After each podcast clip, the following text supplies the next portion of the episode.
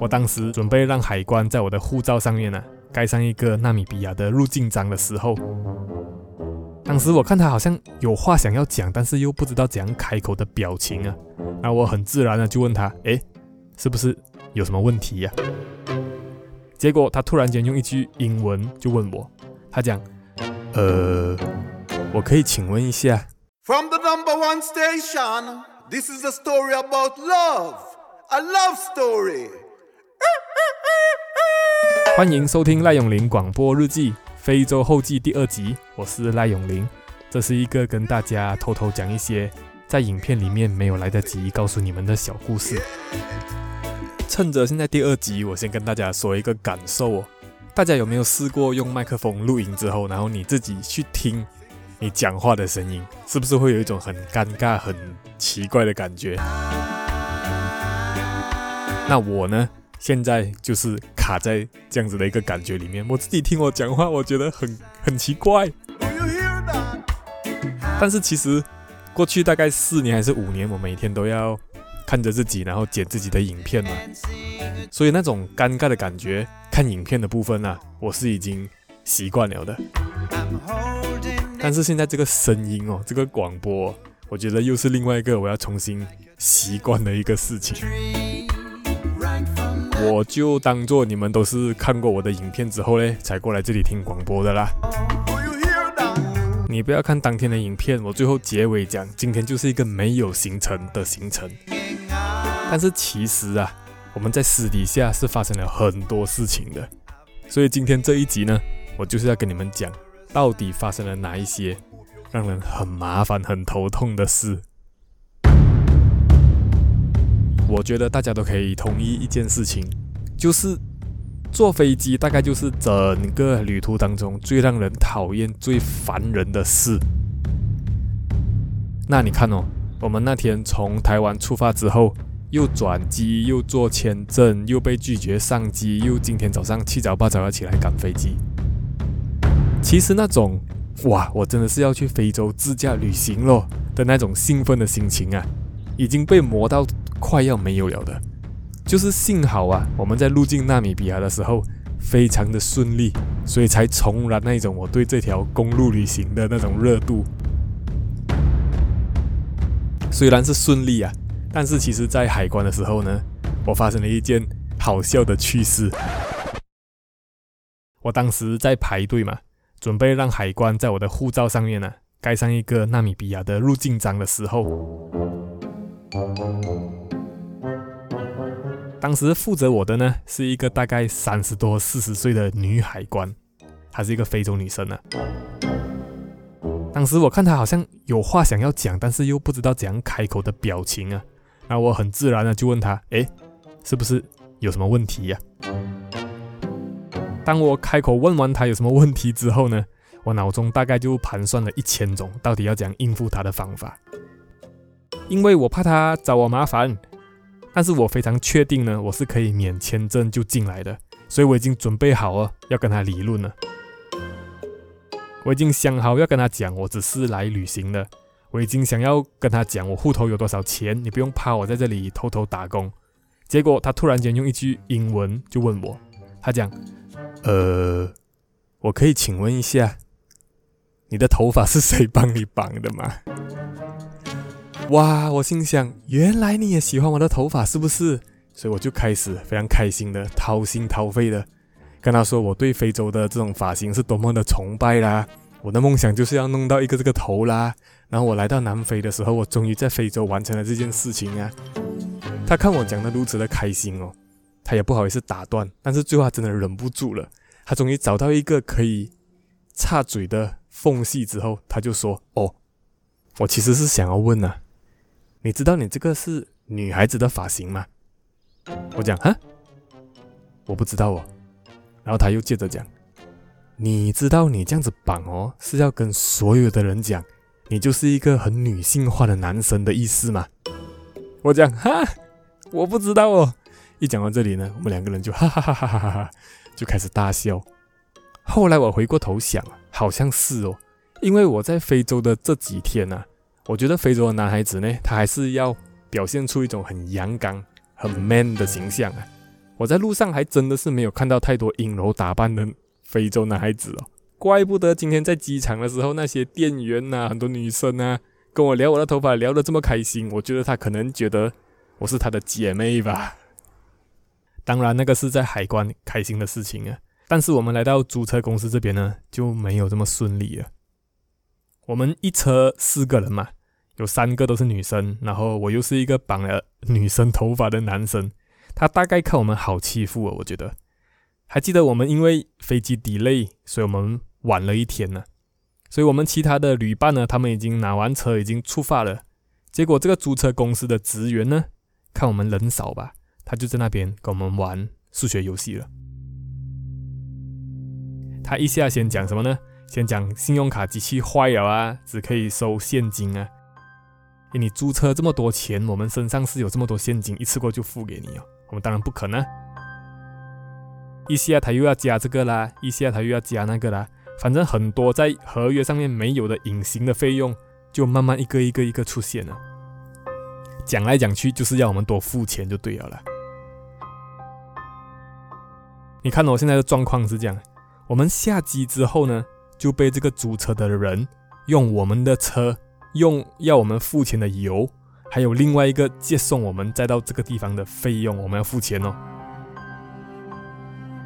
然后我们现在连啊，我们在这个城市的哪一个角落都不知道，他可能觉得这样子就可以欺负人，哇！但是你真的觉得我们这几个小姐姐吃素的咩？哪里有这样容易被你欺负哦？有一些人呢、我觉得就是你好好跟他讲话，他以为你好讲话，你知道吗？最后，当然我们。很笃定啊，我们很站好自己的立场啊。他最后吃不到我们的钱，占不到我们的便宜，然后我们顺利的呢就拿到我们的车子了。但是大家也不要觉得纳米比亚很恐怖啦，我们不要一个竹竿打翻全船人嘛。我这样子一整趟玩下来哦，自驾一整圈，我觉得纳米比亚应该算是一个非洲来讲对旅客相当友善的国家。我刚刚讲的租车的过程。大概是我这整个自驾当中唯一一个态度比较不好的情况啊，其他的时候我都觉得哦，玩得很开心啊。我刚刚指的友善，当然也是覆盖了所有的面相啊，比如说民宿的品质啊，当地人跟我的互动啊，或者是我用英文跟他们沟通聊天啊，还有路上路牌的指标呢，都非常的优秀。为什么我会讲到指标呢？你看哦。我们人生地不熟，来到这个非洲大陆嘛，大家有没有想过啊？我们到底是要怎样导航跟互相联系的呢？因为你知道吗？还有另外八个旅伴，他们已经开车，已经距离我们不知道几百公里的远方了。大家当然可以很 old school 的，就是拿一张大大的纸本地图，然后你可以跟着上面的公路编号去导航到你要的地方。我们当然在车上也是有备有一份。资本的地图啦，就是一个大大个 A0 size 的吧。但是纳米比亚的情况哦，其实没有大家想象的这么恐怖啊。他们城市跟城市之间的距离啊，虽然都非常的远，都是几百公里起跳的。如果你是在那种方圆一百公里望过去都看不到一个人影的地方啊，那种地方当然是没有讯号啦，不然你是要给斑马上网哦。但是在城市里面的收讯呢，其实是相当不错的，至少三 G 都是收得到的。所以呢，我们在一个城市准备要到下一个地方的时候呢，我们就必须要趁我们还有网络的时候，先用 Google Map 导到你要去的地方，然后才出发。所以这样子呢，你到那些没有收讯的地方，比如说草原当中啊，你还是可以看到你那个小蓝点在移动的。但是你就是要确保你的 Google Map。这个 app 你不可以关掉，如果你关掉呢，你就会失去你导航的路线，然后你就会迷失在这个非洲大陆当中。不过大家也不用过于担心啊，虽然我是讲他们城市跟城市距离很远，但是也因为是这样子啊，他们的路都不会太复杂，通常都是那种直直一条到底，你就是直直开也不会有机会让你有岔路转出去的路。但是这些路呢，就没有你想象中的那么好开了。纳米比亚的道路啊，也是有分级的，它就好像小学生的成绩那样，有分 A、B、C、D 四个等级。基本上啊，我们的观察哦，整个纳米比亚呢，只有一条路是等级 A 的，而且它非常非常的短。我们是没有开到那段路了，但是我们都怀疑哦，它可能只是纳米比亚总统府前面的那一条超级无敌平的路而已。剩下的地方呢，就是 B、C 或者是 D 啊。B 等级的路呢，呃，也是常常可以看到。一般就是在城市附近，当你要进入城市或者是要离开城市的时候啊，他们那个路都是很好走的柏油路啊。至于 C 的路还有 D 的路呢，我觉得就没有办法分得这么清楚了。这个也就是这次自驾旅行好玩的地方了。所有在纳米比亚等级 C 跟等级 D 的路啊，通通都是红泥路跟石头路，还有沙地路。而且我觉得这种路啊，大概占全国的百分之七十到八十以上。所以你整个自驾的过程中啊，往往都是在这种非常非常颠簸的路上驾驶的。但是这次自驾的整个旅途当中啊，我觉得对我是非常有优势的啦。因为纳米比亚是右驾，就是跟台湾相反，跟马来西亚同一个方向啊，所以虽然还是会紧张，因为都是很长程线的路程，但是我就不需要特别再去习惯另外一个新的方向。租车合约当中哦，有很清楚的写明每一种路的速限，只要你超过那个速度啊，如果有发生任何的事故，保险公司就是都不会赔。柏油路上面的时速呢，限制是一百二，也是他们当地高速公路的限速了。大家应该都有看过电影，公路旅行的时候啊，往往都会有那种直直一条，旁边什么都没有的路。你在纳米比亚驾车的时候呢，常常都会是这种风景。然后这种路啊，就是最容易让你想睡觉的路。好一点的呢，是左右两边啊。都有看不到尽头的草原，然后你路的正前方呢，就有一座大山。但是这座大山哦，你直直的开，你可能开两个小时之后，你会发现这个大山还是一样的大小，你有一种完全没有在前进的感觉啊。如果是 C 跟 D 的路呢，就更加糟糕，因为合约里面呢有讲好，你最多只可以开到六十。一开始哦，我们真的很乖。就是你影片看到我们吃完披萨之后，一路要开去看猎豹的那条路，我打岔一下哦，那个披萨大概是我们在整个纳米比亚吃到最好吃的东西啊。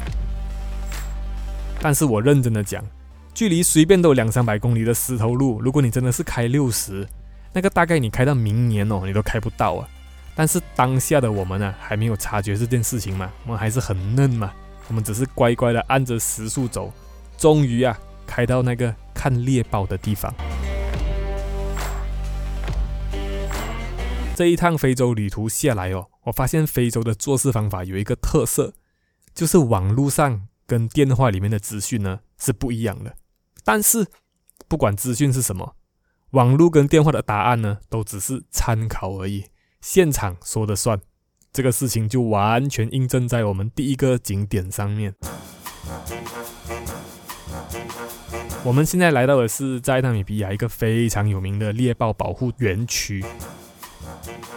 本来在纳米比亚的第一天，也就是今天当天，我们就安排了一个非常酷炫可以看猎豹的行程。在网络上，在 email 里面，他都有跟你确认过，就是你随时来，随时都可以参加。我们在当地 call 他电话，他也是跟你说 OK 没有问题。结果我们开了三百多公里。经历了柏油路、石头路、红泥路、坑坑洞洞的路，B、C、D 的路都走过了啦。来到现场，他就跟你说：“嗯嗯，今天没有哦，最快也是要明天。”哦，这个就是一个很麻烦的事情啊。你不要忘记，我们已经 delay 了一天的行程，加上今天为了要拿车啊，又搞了一整个早上，所以当下我们就只剩下两个选择：第一，就是放弃这个猎豹行程，明天早上。按着计划出发，然后我们就可以快一点赶上本来就已经 delay 的行程。第二个呢，是明天不管一切都跑来看猎豹，然后你再祈祷，你的行程会慢慢追上。那我觉得我们的选择很明显啊，你应该也知道的，就是我们决定，我们明天一早依然要看猎豹。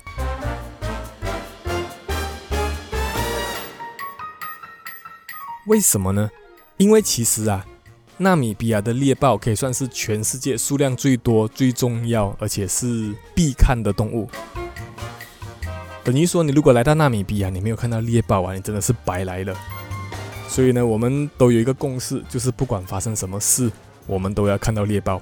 我跟你说，这一个共识非常的重要哦，因为它会影响我们接下来一整趟的自驾过程。反正呢，我们不顾一切，就是决定明天早上我们要来跟猎豹 say hello。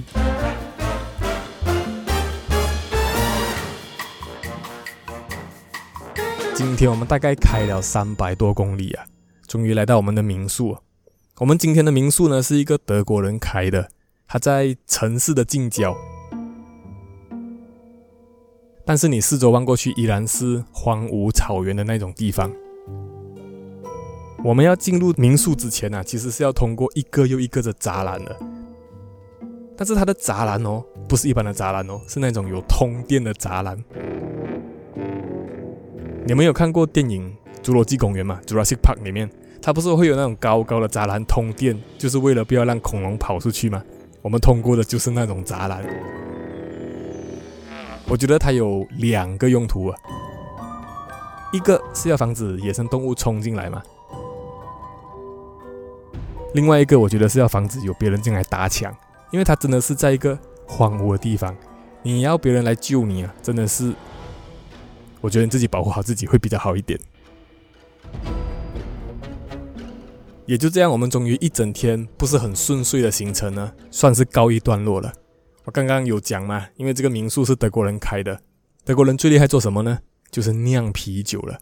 没有什么事情是一个冰冷的啤酒最后不可以解决的，所以我们就是到那里喝了那瓶啤酒，才算把今天一整天的不顺遂啊给完结了。其实对我来讲啊，因为我没有太多自驾旅行的经验，所以三百多公里这个路啊，目前已经是我自驾旅行的最高纪录了。从明天开始，接下来任何一个行程，接下来任何一个路程，它都是我破纪录的旅行。我们明天可以顺利看到猎豹吗？我们接下来的行程会顺利吗？就请大家继续收看赖永林影像日记纳米比亚自驾系列的影片呢。